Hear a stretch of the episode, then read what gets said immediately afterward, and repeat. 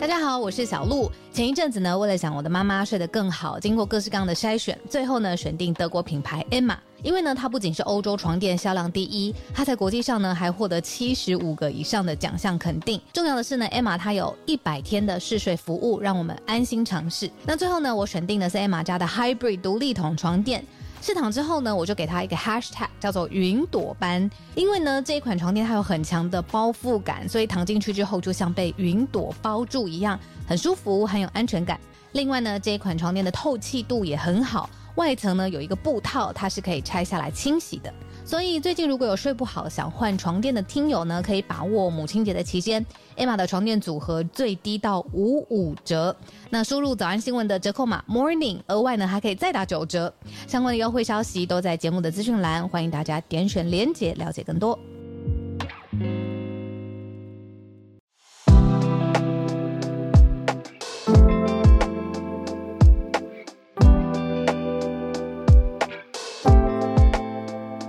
小鹿早安，大家早安。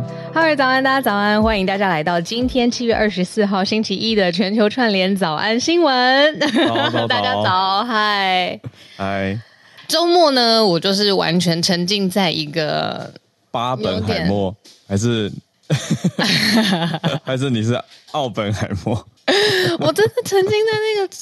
历史的哀伤当中有一点就是，哦哦哦。哦、嗯，自有点像小自虐嘛，因为我一直回来一直在听那个原声带，然后我也一直在看各种、哦、有哎有有这样，你这样有小自虐，对，这样有小自虐，必须的，必须的，因为那个原声带不是什么听了单纯很快乐的音乐，老实说有点不舒服，有一点深沉，嗯、对，有压迫感，嗯嗯嗯嗯嗯，我们在讲的是奥本海默。大家看了吗？三个小时。对啊，看一下聊天室，诺兰的巨作。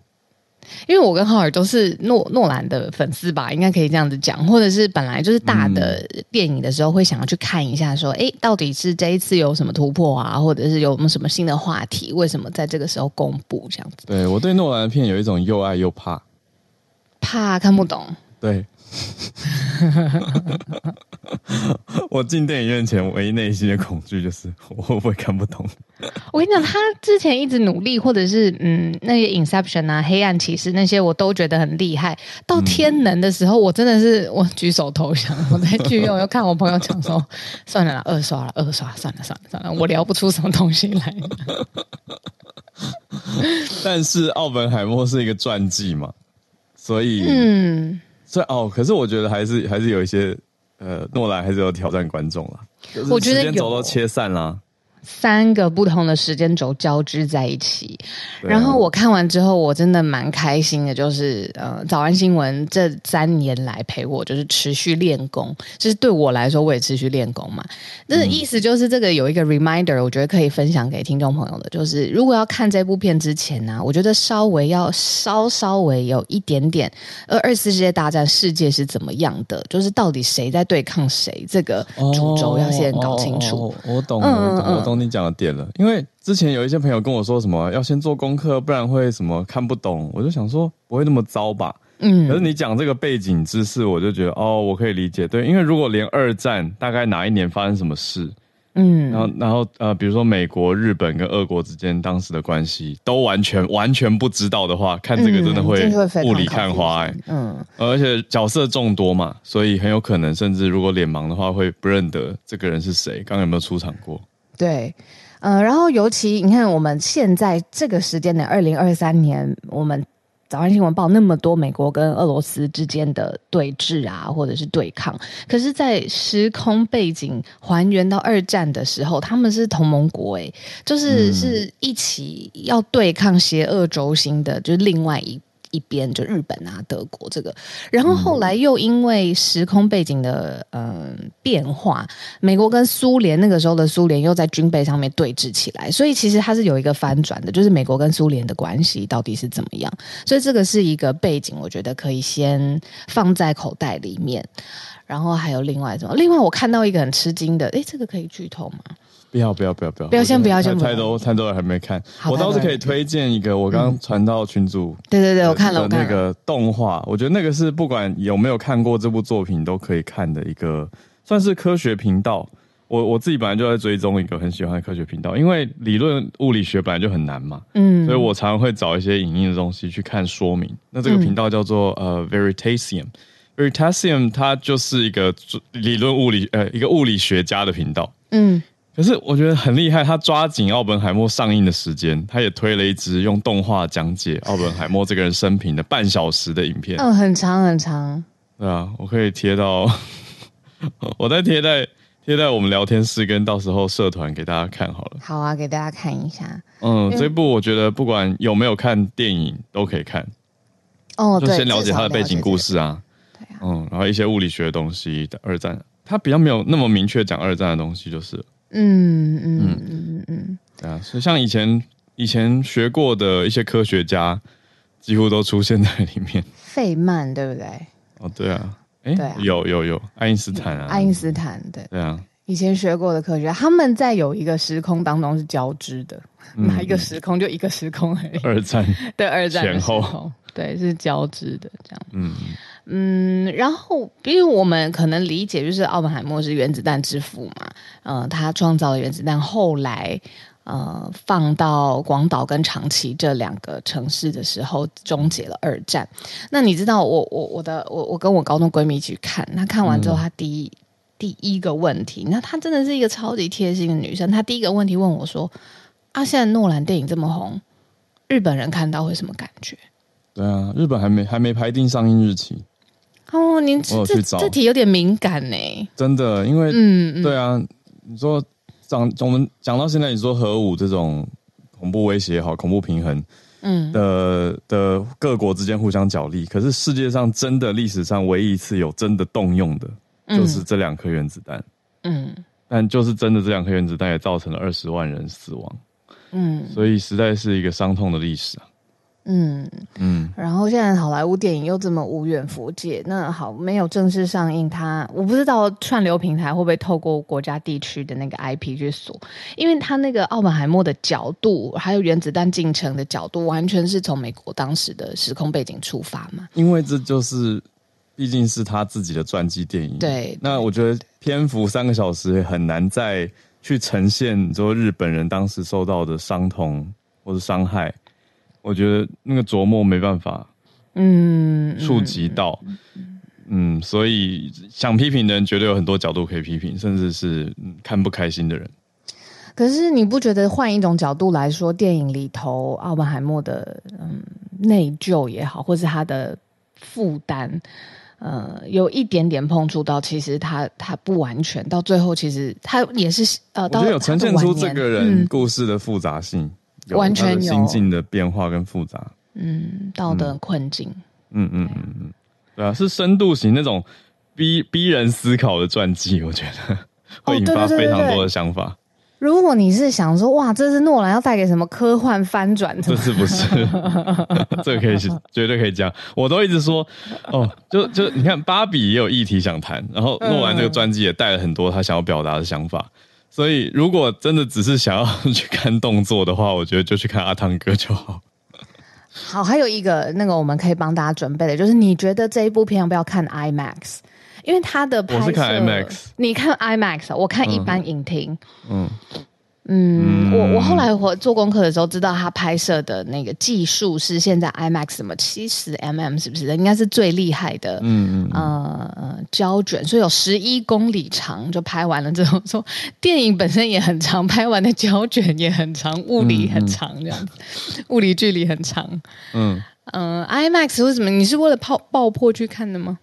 嗯嗯嗯，我只是因为 粉丝忠诚度，因为 Rich 号的部分不是啦，哎、哦欸，很难抢哎、欸，是因为他都说他用 IMAX 胶卷拍，我当然就是去看一下 IMAX 有多厉害啊。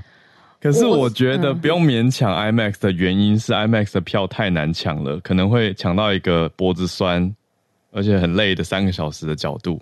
那个今天我看到啾啾写的一个线动超好笑的，他去想象说坐 IMAX 第一排看到的。呃，澳门海默就是他的角度已经有点倾斜，然后就下巴变得无敌巨大，因为 因为视角的关系，他就做了一个示意图。示意图，所以 IMAX 要避免前面。对，然后尽量往后坐啦。呃、IMAX 的话，对啊，那荧幕太宽大了。嗯、呃，所以我的意思是说，如果去看 IMAX 场次的时候，发现那个座位实在是太不好了，那就一般听 OK 啊。嗯，讲到讲这么多，我我最想问你的是，那你喜欢吗？整部电影全部加起来？哎、欸，我觉得我答案很奇怪，我不喜欢，哦、可是我被他迷住。哦，懂懂懂懂懂懂，我完全理解。我觉得很烦、嗯嗯，很烦，就是会，就我现在三不时，我我现在头脑中没有音乐的时候，就会突然想起那个背景配乐，然后我就会去查资料。强了，我就会去查资料，我就一直想查资料，就脑子很多问题。呃，那个 composer 他非常年轻，哎，是一个那个名字上面有两个点点的那种外国人。我知道，我也还没有去做功课。他是荷兰人吧？我不是很确定。我不知道。对。嗯，开播前我跟小鹿在聊说，那个世界世界上有两种人，一种是看奥本海默之前不做功课的人，另外一种就是会会先做功课的人。我跟你同在这方面同一种。我们那天超好笑，我是吃一吃饭，然后就说：“哎、欸，奥本海默，哎、欸，还有票，哎，冲了！”然后就是冲了，在决策的时间两秒钟这样。然后我高中闺蜜还说：“哎、欸，可是我们都没有看，这样可以吗？”我还在拍胸脯说：“啊，没事啊，这是大众电影。”哎，然后进去的时候一直想说：“哦，天哪，以前历史知识都还给老师了。”回来才发现，我们另外一个闺蜜还没看嘛，我们就在聊说真的很好看，是不是？她在说，对呀、你看我已经看了这个 BBC 的这个传记，她之前就有讲到什么什么什么什么，我就说你是，她说对呀、我现在所有能够看的奥本海默知识都已经先看完了，我觉得这样子进电影院才不会浪费我电影票钱。我有一个朋友也是，就传记啊，而且影音以外，他还把书也看了。书那么多，对啊，书也看了耶。然后他看完以后写了一篇很长的，像是论文的的的，写的很精彩啦。然后我就觉得，嗯、哦，真的是厉害的另外一种人。嗯嗯嗯嗯嗯。不过，对，讲这些，我刚刚想到一个什么点？呃，就是我觉得这部这部很很特殊的是，嗯、哦，就是芭比。跟奥本海默如果比的话，最后一个点哦，对，因为你你两个都看过，两个都看，对，可是我不是要讲内容，我是要讲全球票房，还有跟台湾走的反方向这件事。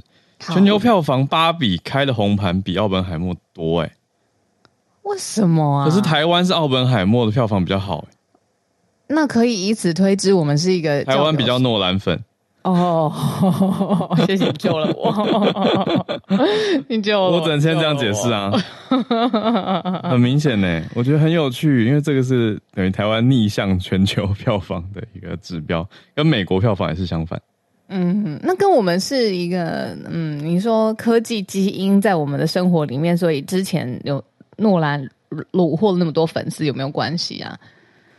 可能吧，嗯，可能吧。嗯，对啊，可是我觉得反过来可以想的是说，为什么台湾的芭比热没有那么热，对吧？就是如果两部周，假设周末只能选一部的时候，大家会先选奥本海默的意思。因为我觉得我们的芭比文化不像是美国或其他海外国家一样，欸，诶，像是我在想，我以前同班同学，我们十个女生当中五个吧，一半一半吧，有芭比娃娃吧。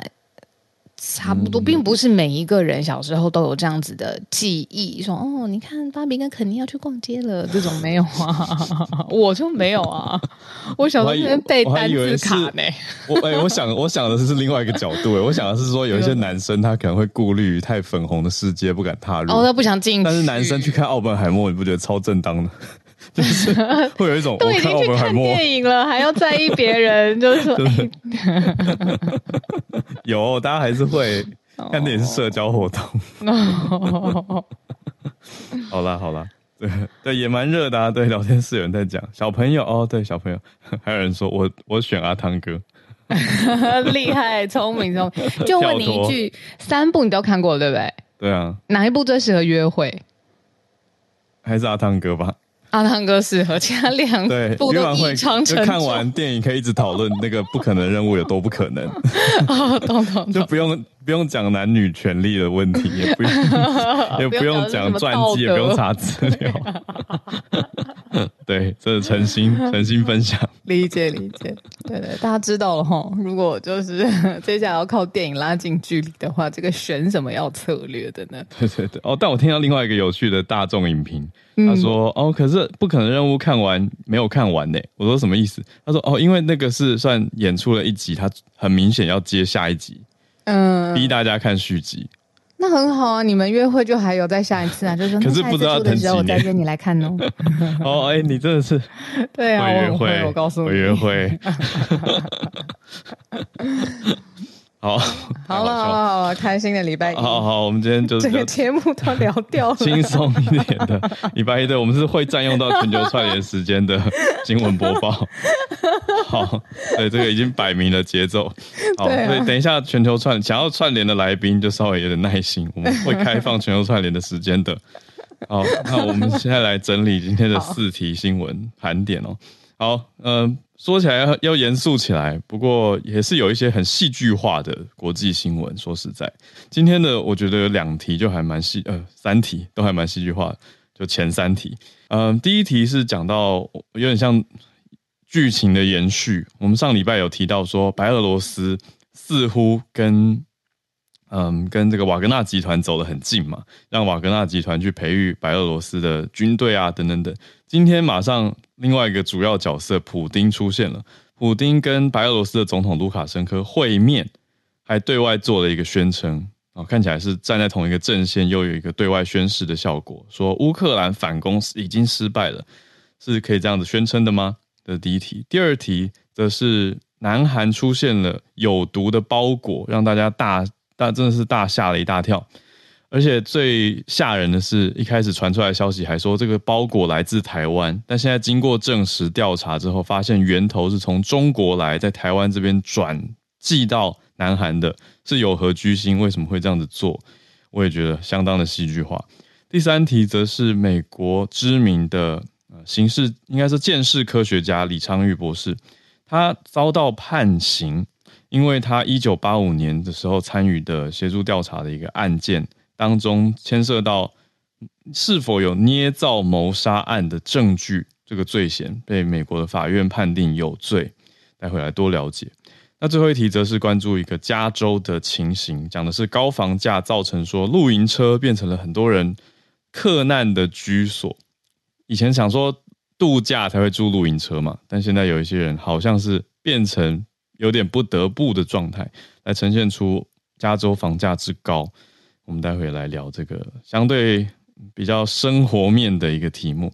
好，那我们先从普丁跟卢卡申科见面开始讲起。嗯，瓦格纳集团兵变以来，早安新闻花了蛮多的篇幅在解释说，哇，这样子到底谁去雇佣他？那他的目标到底是谁？他自己兵变的时候又自己转变了自己的目标。那在一连串的事件当中出来协调的，就是呃卢卡申科。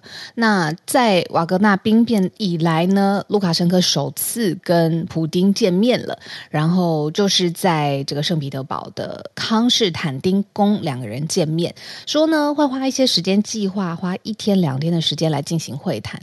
谈的内容呢，现在如果要画重点，画了一个是跟战事本身有关的，还没有说这个瓦格纳集团的兵变啊，或是。呃，卢卡申科跟白罗斯的位置还没有。在讲到这个战事本身的时候，大家记不记得？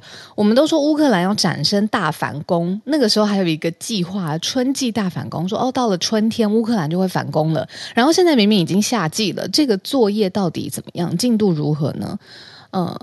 这个普丁他是说，乌克兰的这个反攻的计划现在已经完全的失败了，然后认为说这样子的反攻，他根本没有对于俄罗斯造成在军事上或者在战争上面的呃威折这样子。嗯，那已经展开的反攻到现在十七个月，整个战事看起来，那俄罗斯现在已经控制呃乌克兰六分之一的领土。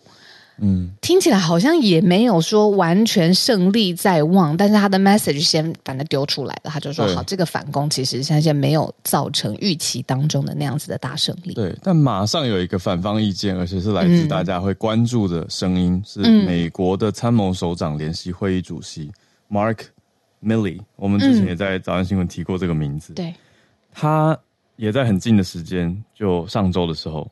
用他的判断对对外发言，讲说，在他看来，乌克兰的反攻行动远称不上失败。嗯，意思是有点帮乌克兰讲话吗？帮乌克兰的整个情势做一个平衡报道吧。有一点哦。嗯，那他的角度比较说，不是失败，可是还很漫长、艰难，嗯、也是一个血腥的过程。那另外，同时跟卢卡申科有关的通讯软体 Telegram 的频道里面有引用卢卡申科讲的话，嗯，呃，就是白俄罗斯的角度提到说，正在训练白俄罗斯。军队的俄罗斯佣兵集团瓦格纳集团，就是我们上个礼拜提到的这题。呃、嗯，他们的角度是说，卢卡申科讲的是现在在训练的瓦格纳想要跨越边境，而且进到 NATO 北大西洋公约组织的成员国波兰。嗯、往波兰又是另外一个角度了。波兰也是想要进入 NATO 的国家嘛？那要往波兰算是一个威胁。嗯嗯，嗯，我觉得算是对波兰放出的一个威胁性的消息。希望他不要再朝向西方的联盟、西方的势力往前再多踏一步了。嗯，对呀、啊，你不觉得这很有呃历史上面的嗯哀伤感？我不知道这字精不精准。就是你看我们现在在报的这个战事战争，嗯、然后我们刚刚才讲的奥本海默那个时候的这个美国跟你说当时的苏联的关系，跟现在其实是真的是完完全全不一样的。你可以一起合起来。一起做了一个这么大的事情，然后也可以一起斗争，然后对啊，引发这么多生命的改变。不到一百年前的事情，对啊，大概九十年前左右嘛。二战一九三零四零年代，嗯嗯，对，所以不到一百年前的事情，对，这样放在一起当然是很有感慨。嗯，就是近代史，可是就是这几十年间的，很多分分合合，但是分分合合以外看到的还是国际之间这种。很现实的，的关系，对啊，嗯嗯，那真的要相杀起来，真的是非常凶残，嗯嗯，那就就在我们眼前还持续的上演乌二的事情。嗯嗯嗯，而且哎，可以再补充一点，就是早安新闻很常聊到现在国际局势上面，比如说 UN 这种呃，有一个全世界的秩序，从联合国假设一个很理想型的联合国开始，然后会有一个国际的仲裁，然后会互相限制，包括美国跟苏联之间，呃，现在俄罗斯之间核武器互相限制，其实很多很多 idea 都是从二战之后延续到现在的，真的跟我们现在很有关系。嗯。所以我们就继续再看下去。嗯，这个题目好，那我们接到第二题了。第二题刚提到南韩出现有毒包裹，多毒呢？是毒到有三个人要送医的这么毒，而且收到的地方是一个生长人士的安置机构，嗯、也就是说，这个里头已经是都是比较稍微比较弱势，弱势然后行动比较不方便的生长人士。那收到毒气包裹之后呢？呃，里面就有员工哇，发现是头晕，然后呼吸困难，就认为说这个里面疑似啊是毒气放在这个包裹里面。那你我一查不得了，说哎。诶怎么发现寄出的这个包裹的地点是在台湾呐、啊？嗯，然后呃，警方就是当时当地的，就是南韩的警方，当然就开始查说这个包裹怎么会寄过来，从台湾寄过来，难道是恐怖攻击事件吗？就是生化的这种毒气去攻击，还要攻击一个身障人士的机构，到底是为什么？这真的有点紧张的。如果他查到真的是从台湾寄出，那还好追追追就发现呢，有一个特别的概念叫货转邮。货就是货物的货，货品的货，邮呢就是邮件的邮。嗯，发现整个这个包裹的路径是从中国开始起端的。中国呢，先货转邮的方式呢，海运来到台湾，然后呢，台湾的工作是什么呢？就是有一个中华邮政的货转中心，他去处理理货之后，用空运的方式送至南韩。也就是说，严格来讲，他其实根本没有入境，也没有经手到台湾，并不是台湾人寄出去的。嗯嗯，对，货转邮的这个方式。那目前现在当然就是联络韩国警方，然后来保持密切的联系，还有交换情报，去看看就是到底是什么样的毒气，还有没有继续的 follow up。那中国寄出怎么回事呢？也要取得多方面的这个联系。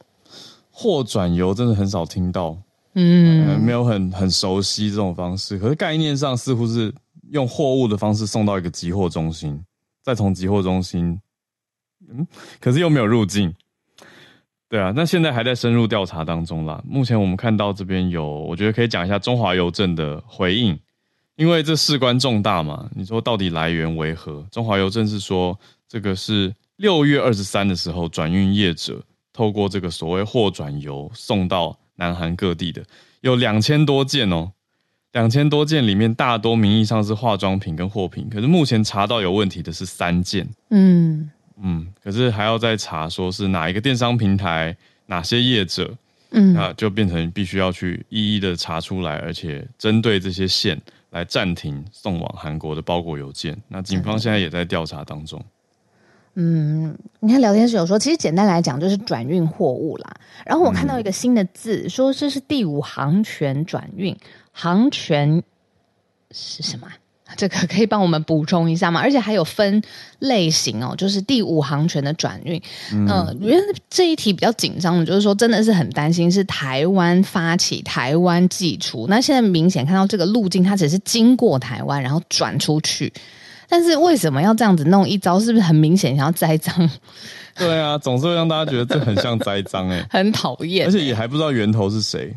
那我觉得另外一个，嗯，算隐藏的呃隐忧吧，嗯、就是不止这不是单一的回报，后面还有吗？嗯、对，现在从这件事情是南韩某一家生障机构嘛，那此外济州、大田这些地方也都陆续收到。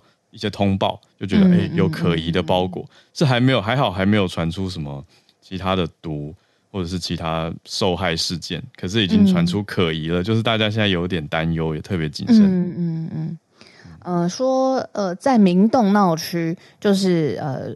首尔嘛，就是中央邮局他们位置的地方，就因为这件事件疏散了一千七百多个人呢、欸，哇，引发大型的骚动，然后因为就是很担心，你看正就是避免毒气什么，就先把大家疏散，没错，没错，哇，这个事关重大。嗯，一千七百多个人，原来是以为是可疑包裹来自台湾，还好后来澄清说不是。我很怕这种，就是你说收到一个那种触碰型的毒，像像你讲那个什么内裤放毒，或者包裹放毒，跟有有以前我我小时候我小时候看新闻炭疽热，嗯，anthrax，哦，我那个时候好怕，我就看到所有的信都不敢碰。嗯，会会会恐慌，对啊，恐慌，对啊，对啊，所以真就是会觉得你看不到的情况下，会不会被被人家。误误陷害了，那就会觉得哇，能避就避啊！所以这种东西真的很怕。难道看得到？比如说里面有一个爆裂物啊，我知道他可能稍微你就你你就找专业人士来拆弹。拆弹，哦、对啊，嗯，那种呼吸性的、触碰性的、无毒无呃不是无毒无色无味的毒，都让人觉得很害怕。嗯、拆弹的时候，脑袋就想起了刘德华跟刘青云的脸，不知道为什么。有欸、哎。喂，电影的威力，电影的威力，对哦，我理解你的意思啦，嗯、或者那种在空气当中传播啊，啊，airborne 啊，之前讲那个什么空气溶胶传播也是很吓人，对对对，还好都过了，还好都过了，是对，好，这是我们第二个题目。哦，对，聊天室有人说有寄什么种子的，对，那个也蛮毛的啊，对，就是这种生物类的、生化类的，我觉得都很容易让人觉得哇。发生什么事情？好，那我们来到第三题吧。我看到的第一时间是惊吓的，对李昌钰博士的案件，怎么回事呢？我跟你讲，我讲到李昌钰，我自己是有私人的感情的。我这一辈子第一天播新闻的第一个人物专题就是李昌钰。嗯然后那个时候，因为为了要理解他的生平，其实讲的比较好的引言嘛，是真的有投进去去念的。嗯、当时已经很久很久以前了啦。当时整个对于李昌钰博士的那个赞誉啊，或者是科学界、法医界对他的依赖啊，嗯、真的是把他当成一个神级般的人物嘛。神探李昌钰这个名字真的是常常找他帮忙办案。对啊，结果发现他捏造证据，害别人入狱。对啊，这个案件是一九八五年的一起谋杀案。那现在是美国联邦法官裁定的事情哦，我们就讲一下判决的情形。嗯，那案件当时是呃偏向是在康乃狄克州的案件。嗯、那如果用结果论的话，目前法院判出来说，因为当时李昌钰涉嫌参与的一个捏造证据过程，让两名无辜男子他们要受十几年呃几十年的冤狱。嗯，那这是一九八五年的时候十二月的一个案件，有两个男的。被判说他们杀了一位六十五岁的男子。嗯嗯嗯，嗯，但是杀的过程比较呃血腥一点，就是这一位被被杀死的人，他是嗯，呃身中二十七刀，然后喉喉咙也被割掉了，然后头部被重击七次。对对对，突突突然有点 turbo。好，就是 对啊，这这的确是蛮血腥的。嗯嗯。嗯，然后后来被起诉的这两个人呢，就是两个男生，他们其实当时的鉴识证据是没有跟现场所有的犯罪迹象有关的，然后衣服啊、车上也都没有找到血迹，然后犯罪现场找到的毛发还有所有的指纹，其实也跟就是这两个后来入狱的人不符。那所以，呃，事后诸葛当然看起来就觉得说啊，这个证据怎么来的？但是在当时，铁定也有一些所谓破案的压力，或者是李昌钰他想要，呃。立功，你知道我的意思吗？就是说，哦，其实我可能我知道，或者甚至背后有更大的利益纠结。嗯、有人跟他说，你就是 frame 这两个人，他反正最后去捏造证据，让这两个人呃起诉了，就是事件的女主男主角，嗯、然后十数十年的冤狱就做了这样子，现在才被大法官平反。对，那李昌钰当时提供的证词内容到底是什么呢？既然我们刚刚听到这些证据看起来好像都不符合。那为什么李昌钰会被说捏造证据？他当时指称的是说，凶手有可能不让身上沾到太多被害人的血液。他的意思是说，这是有可能成立的。那李昌钰另外还讲说，在犯罪现场的浴室有找到一条毛巾，上面有污渍，他检测之后认定是血迹。可是检方后来暗示说，凶手可能是在清理血迹的时候碰到了这条毛巾，所以意思是说。嗯，毛巾上面有血，可是不见得能够直接证明。但是因为李昌钰当时的做法，或者他提出的这个上诉小，呃，不是上诉，他提出的证词，让判决导向了，嗯，不利于当时的两位当事人的判决。嗯嗯，对。那当事人后来就有经过他们被定罪以后，再提出上诉，然后他们就说毛巾上面的污渍有经过检测，却检测出来说不是血迹。嗯，那就跟李昌钰的说法有出入。所以后来就有一点，就是这一条毛巾上面的那个到底是血还不是血这件事情，有一点点扑朔迷离。嗯嗯嗯，因为后来李昌钰又没有再继续提这件事情，也没有再继续去提证据来支持他提的这个说，哎，他不是说他测出来是血吗？嗯嗯，后来都没有再提这件事情。那就是如果你要讲的话，算是某种疑点了。嗯嗯，结果当时这两个当事人就被判了五十五年的徒刑。那已经坐牢三十多年到现在嘛，嗯，然后一九年的时候才假释。那后来到了二零二零年的时候，当时两个人的定罪被撤销，其中一个法官说要撤销他们的定罪，就很轩然大波啊。因为经过这么多年之后，那有些记者也去围堵李昌钰去访问。那李昌钰他当时的说法是说，他五十七年生涯里面调查过八千多个案件。从来没有被控不法或蓄意提供错误的证词，他第一次必须要捍卫清白。嗯、那也因为这个事情以外，李昌钰他其实还目前有其他案件也受到大家的审视，嗯、有一些其他的案子。对，那目前李昌钰他是没有做出媒对媒体做出回应的。一九八五年的案子，然后结果两个人入狱了数十年，然后现在被大法官裁定李昌钰捏造证据。那就算裁定确认，嗯，那个受害者他真的也是受害者吧？这两个人无辜的人好了，嗯、我不确定他无辜的程度到底是怎么样，对不对？有可能他没有最后不知道做到最底，然后前面有犯罪，可是他们这数十年的生活也是过啦。对，就是跟量刑有关。嗯，决定要关多久，这个是跟犯罪轻重程度有关联的。嗯嗯嗯嗯，所以你的意思是说，这个方面也没办法？对，这个也没办法去再求偿或偿还了。好像可以求偿哎、欸，嗯、如果做冤狱，应该是有那种国家赔偿的条例。是啦，对啊，可是怎么用金钱来计算呢？嗯嗯嗯嗯嗯，对。所以我觉得会之所以会震撼，是因为之前没有关注我啦，我没有关注到这个案件，所以现在直接看到判决，就有一种哎、嗯，已经判出来 了，确定，然后整个事件这么大件，嗯嗯，哎、欸，可是他那个时候一九八零、一九九零经手的案子真的非常非常多，哎，可以说是司法界跟警界，只要这种，尤其是特别嗯凶残的凶杀案。呃，就会去找他，因为那个时候 Simpsons 就是他去做的嘛，然后他的法律见解啊，跟现场的见解都很好，所以有一点像是哇，全国找不到可以破案的人，就会去找到他，所以他经手的案子一定非常非常多。嗯、是啊，就是也是帮助你说刑事调查体系许多的一位鉴识专家。嗯，这个是这个，我想是肯定的啊。不过爆出这个案件就，就嗯，跟大家讲述一下。没错。好，那我们来到今天最后一个题目。我们今天的第四题是加州的高房价。刚刚在聊天室，我看有一些应该是有认知到或者了解到加州房价的听友，也有一些回应哦。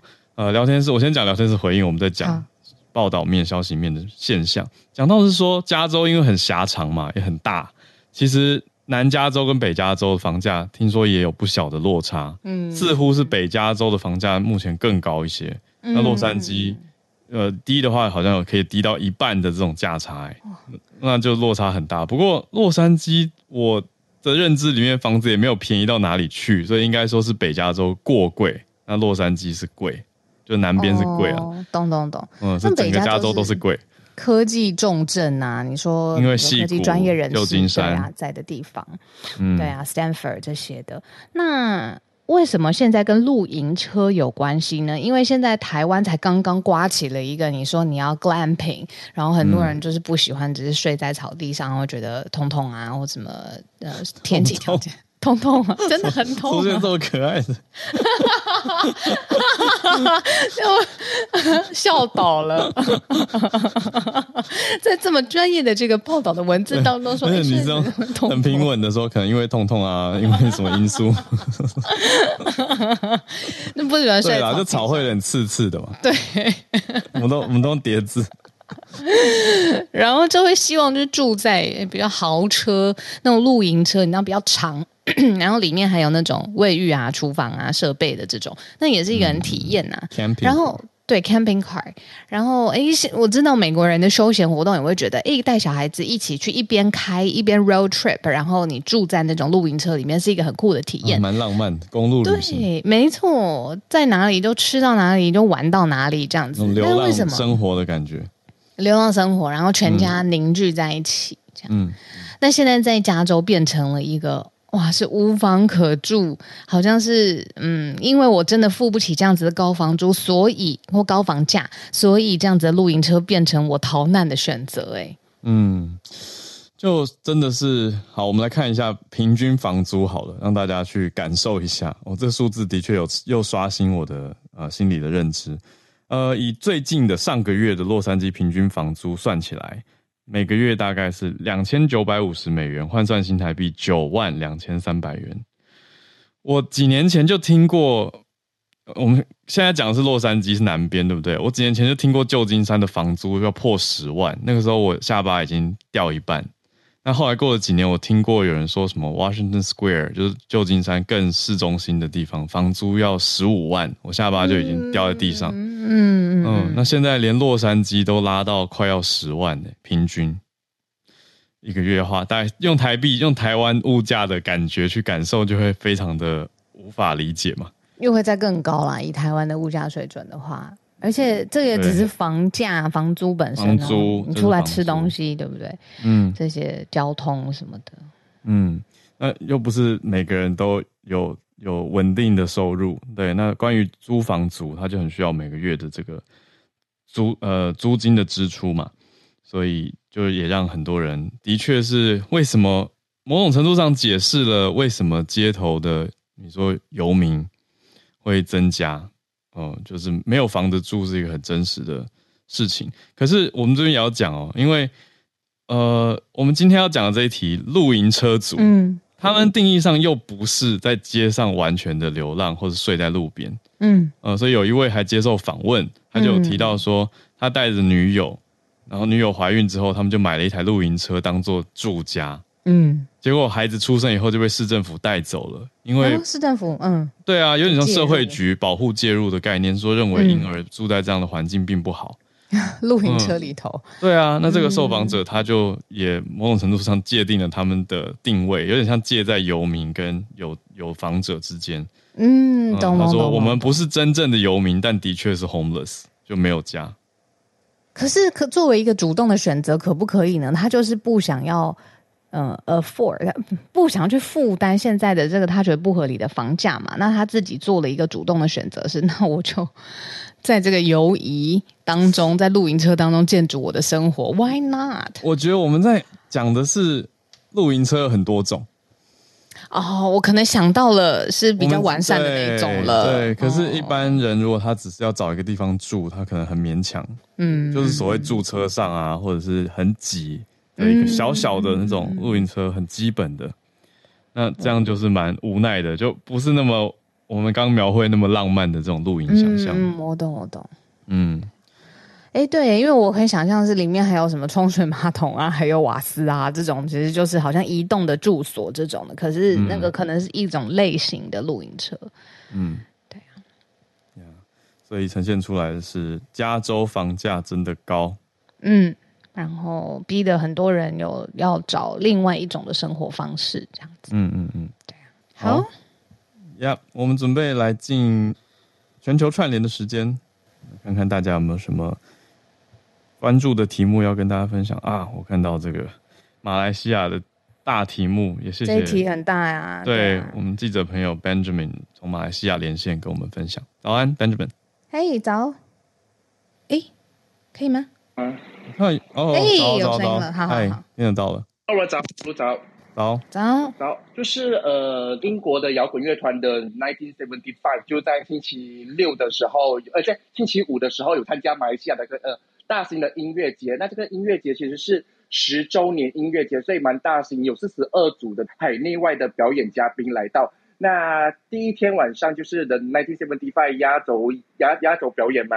那他们就批评马来西亚的呃，他们在表表演期间哦，就是批评马来西亚政府关于 LGBTQ 的呃法律，然后就就还爆粗口啊，然后呃还就是吐口水啊，就是一系列的这个呃很脱轨的这个行为啊，就是而且我们可以看到视频上面还有就是他抽烟喝酒，所以就呃一系列，然后才过过后最最让人受不了是在台上呃拉他那个贝斯手。一起接吻，然后这个就是完全、嗯、男生亲男生，对，男生亲贝斯手，对，已经完全抵触了这个马来西亚这个法律哦。那就是我们的通讯及呃数码部长，就是在深夜，因为这是呃差不多十点左右发生的事情，他就在深夜就是说这个呃这个就直接下令呃这个他这个这个乐团就不能再来马来西亚了。那呃过后他隔天早上哦。还亲自召见这个主办单位。那召见主办单位过后，主办单位有解释说，其实哦，这个呃，这个的 Nineteen Seventy Five 其实是在六月提交的名单上面是没有他的。可是，一呃过后他们有签署一个保证书，就是保证的这个协议说，哦，我们不会，我们都会遵守马来西亚的这些呃法律条规，都会这些遵守这些呃 rules。他呃，那他主办单位才给通过的，所以他们现在、嗯、呃，现在是违反了这个呃法律呃这些他们所谓的这个条规哦，所以呃那个法米他说呃部长就是说到呃虽然是这样，可是他们已经就是呃完全呃伤害了这个马来西亚的这个呃触犯了马来西亚的法律，所以你们这场活动也必须要呃立即。取消，就是整个音乐节就被整个音乐节取消了，而且对，而且这个音乐节其实是因为是蛮大型十周年嘛，所以其实之前已经卖了很多票，而且很多海内外歌手已经到来到来马来西亚了，所以他这样突然间一声令下取消哦，其实这个对主办单位还有这个对这些歌手来说是非常不公平的。其实很多呃歌手最呃最有一些律师公益的律师也有说。他会帮这些呃赞助商还有商家跟那个呃歌手哦，像这个 The 1975索赔的哦，而且现在我嗯，嗯，而且就是昨天有看到，其实说这个呃呃这个 The 1975有说到台湾的这个台北场次跟雅加达场次也取消，那就很多人说这这是马来西亚害的，其实其实我我觉得不是马来西亚害的，其实就是呃这个歌，其实大家去如果去翻看这个乐团的话。其实他很多黑历史，很多黑就是脱轨的行为、脱序行为。其实他他之前在那个杜拜的时候，迪拜那个杜拜上那个也是也是二零一九年吧，就是也有也有直接在台上拉台那个男男粉丝一起接吻，然后最近也有在那个舞台上面呃那个生吃生肉啊，还有这个在新加坡场次也有，就是呃那个吐口水啊，就是很一系列的脱轨行为。嗯，那其实，在马来西亚，其实呃警方是用三条罪来起呃调查这个案件，其中一个就是呃蓄意破坏，对，因为其实他在他也有破坏这个呃主办单位的这个呃无人摄影机，就是他自己也踩在上面，就是也。应该是喝醉了吧？我去看视频，应该是喝醉了，然后就把那个摄像那个呃这个无人摄像机哦，直接直接直接弄坏，直接踩地上然后破坏了，整个破坏掉。嗯嗯。那另外两条是什么？你刚刚提到说用三条。侮辱他的罪，总共是侮辱他人罪，哦、还有一个呃滋事呃公共滋事罪吧，那个公共那个滋事罪。嗯。还有蓄意破坏罪。嗯嗯，我观察到一个很奇特的角度或现象，是说台湾人在看这件事的时候偏向是错愕，嗯，但是马来西亚跟印尼的网友啊是非常生气的，那大量的涌入到一九七五的粉嗯 Instagram，你说社群软体上面去留言辱骂他，那认为他好像嗯非常的不专业，而且没有尊重主办单位本来给他许可的空间。那意思是说，辜负了很多的粉丝。我看到的角度是这样，就跟台湾这边的感受跟看的点非常的不同。是，然后还有就是它会影响到这个呃，我们马来西亚的接下来的一个演唱会，因为政府说要探讨演唱会的这个呃的条规，因为。怕就是太过更更多歌手来这个呃抵触这个条规，所以他们要检讨。那接下来马来西亚的好几组歌歌呃这个来马来西亚开唱的这个演歌手，我都会受到影响，可能都会受到影响。像是下礼拜就是张学友，然后张惠妹，因为张惠妹其实也是挺 LGBT 的嘛，所以其实我们也是担心，可能张惠妹的会不会受到影响。还有这个接下来有 Coldplay，其实很多歌手已经在。在了巡回亚洲巡回的时候，已经绕过马来西亚了，像是 Taylor Swift 啊，呃，Charlie Puth 啊，都已经绕过马来西亚，反而到马来西亚周边来开唱的。嗯，所以其实大家都会担心啊这个问题，让后世的团不敢过来。对，其实已经这些已经，因为其实马来西亚现在就一个呃反这个保守派就是抬头嘛，啦就是他们就是一直要求政府就是管这些海呃来马开唱这个演唱会嘉宾，所以很多歌手为了。呃，避免触碰这个法规条例吧，所以他们就直接绕过马来西亚到新加坡跟泰国直接去开唱了。嗯，就我觉得这一题会让我感受到说，嗯，大家真的是要互相尊重，而且不同文化差异的那个落差程度比我想象的还大。因为我讲很实在的，这件事情如果发生在台湾的话，我觉得不会有这样的后续效应嘛。但是在马来西亚，你说要不要因为去当地演出而尊重当地的文化跟规定，我想也是要的，所以我会我会这样子看啦，就会觉得说，可是我说实话，我我对我我从我对于一九七五这个主唱 Matty Healy 的了解，的确就像 Benjamin 刚刚讲的，他不是今天才这样，他一直都是这样，嗯，可是他这一次来到这个你说文化敏锐度是不是应该要更高的地方，却又发生这样的事情，结果引发的后续效应要由谁来承担？很多人的眼光就会认为说，哇，你就变成一个罪人，你害接下来所有来的团体都要受到政府更严格的审查。对，而且不只是这样，还有马来西亚的这些这个呃性少数团体 LGBTQ，其实他所谓的这个要帮他们捍卫他们的权益，其实是反而是进一步伤害到这个 LGBTQ 群体。因为其实。因为这些，因为政府会更加的去管制，更加的打压这些 LGBTQ，因为其实。你不如果不去强调的话，其实大家就呃睁一只眼闭一只眼。可是你去强调的话，日常对啊，对政府就会进一步去打压这个 LGBTQ 团体。其实啊，他走他就反而是害了这这些群体啦。所以我才说这题很难，因为因为因为像台湾的角度是，你说如果以弱势的概念来讲，是花很多几十年的路走出了一个声音，走出了一个新的希望跟未来。你说在日本说不定也是这样，可是，在马来西亚反而变成说，哎，大家要小心一点，要捍卫我们珍惜得来不易的权益，不要太声张。那你这样这么高调，反而被当成坏人。嗯，而且甚至有人的说法是说，你这样喊完一声，好像当一个白人救世主就走了，那剩下我们在这边要承担后续的事情。对，我就觉得啊，试着去理解大家，就这些留言也不是故意来这样留，他们真真的在面临这样的处境啊。对，嗯，所以我才说这一题我的感受是很复杂的。他的确来了就走啊，或者是呃不能来也走了之后，他的这个乐团的巡回演出，也不用再就是面临现现在我们的讨论嘛。对，可是换一个角度，你说他是不是很热血，在捍卫他自己认同的价值？也是啊。可是就是这一切的后续选择的方法，对、啊、对，然后跟跟当地的反应，嗯，政府的反应，舆论的反应，是不是和？太复杂了。对、啊，嗯。谢谢 Benjamin。我们今天其实浩尔就有想到说，哎、嗯，这一题 Benjamin 搞不好会上来跟我们聊。嗯、然后聊天室果然一开始就有人把这一题贴出来说，哎，有没有人注意到这个？就是因为它可以谈的空间很多。嗯，对啊，所以谢谢 Benjamin，今天从马来西亚的角度直接跟我们分享，我觉得更好。好，那我们来继续的连线吧。嗯，对，总之刚刚结论就是这个团它台湾场本来是明天的演唱会也取消了。嗯、对啊。嗯，也不来了。对，嗯，好，好，继续来连线跟 Bernard 连线。早安，看到的是印度。早安。早安，哈喽，早安，早安，早安，早。今天我想分享的就是最近那个，因为我有一些印度的同事，然后就跟我今天早上就分享了这个新闻。我稍微就看了一下，我们对于印度可能呃性侵的印象其实蛮，我的概念来讲是蛮印象蛮重的。然后其实这个地方这一次发生的是在印度的东北，然后我就看了地图，其实它是在印度的，如果用美国来讲的话，就是那个就有点阿拉斯加的，跟那个美国的。整个国家的那个是有点距离的。我刚刚看完整个新闻的话，其实有很多的背景可以就是先跟大家去了解一下。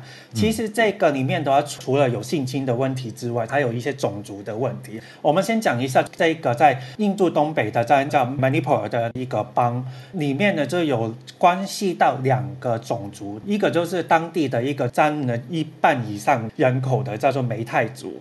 另外一个呢，就是被受害的叫做库基族。库基族的话，其实是比较偏于东南亚的混血的文化进来的，因为它旁边就是缅甸，所以很多的库基族，他们就是肤色是比较偏以东南亚的肤色为主，他们也是以基督教为主的一个部落种族。然后梅泰族就是比较我们讲说传统的印度教的种族。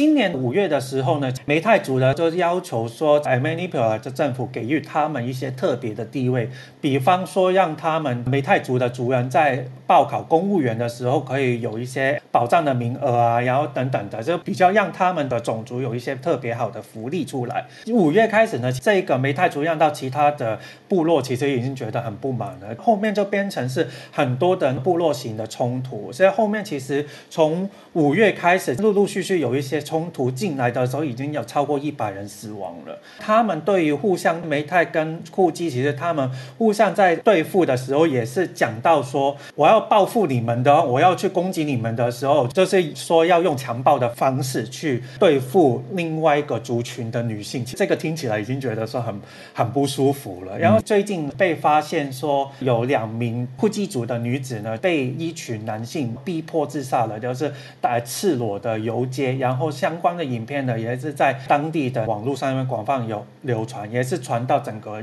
印度里面去。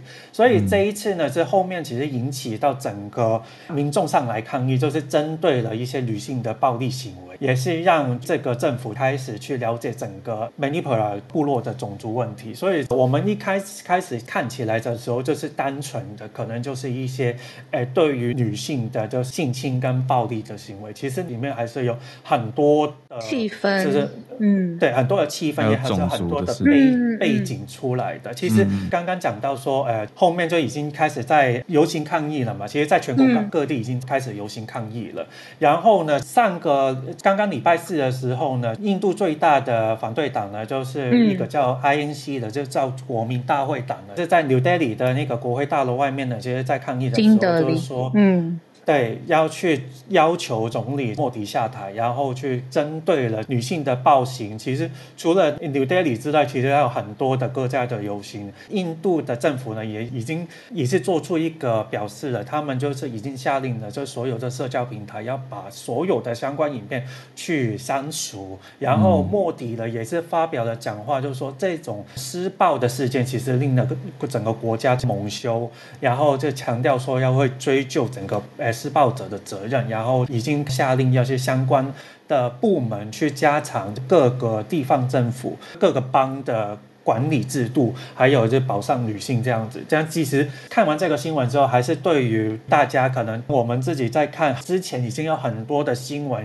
也是讲到说女性，不管是你是当地的女性，还是海外去印度旅游的女性，其实也是很多。我们也听到一些受到性侵的个案等等，所以这个也是，就对于我们来讲的话，还是对于自己身体的保护还是要小心。然后我们也是在这一次的新闻新闻，我们也看到说，在当地其实有很多小小的那种各地部落的冲突。因为我就稍微再分享一下，其实我刚刚在查说那个库基的时候呢，因为他们的文化是有印度的文化跟即将东南亚的文化，他们是用印度的种姓制度来说，他们是所谓的表姓。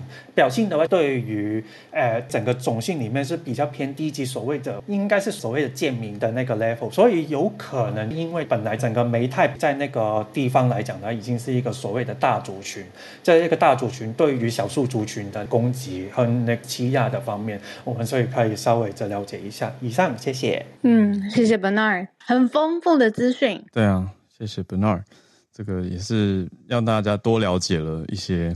当地的情况，嗯、呃，蛮复杂的，因为其实种族啊等等的这些因素真的是很重要啦。可是用我们平常没比较少接触的角度，真的会比较困难。不太理解，嗯，嗯对啊。可是，在当地那个冲突是非常非常激烈的，而且是一触即发的这种程度。好，谢谢 Bernard 帮大家做介绍跟整理，也谢谢翠翠刚刚有提出来，明天再来跟大家串联，因为我们时间也差不多。嗯，所以今天的串联在这边告一个段落。嗯，谢谢大家。好，我明天会在台中，所以我会从台中跟大家一起串联。中部的朋友们，要推荐美食吗？我会在台中，所以跟大家一起早起才台中起来这样子。嗯，明天八点。好，我们明天保持串联啦。大家周一愉快，明天见，拜拜。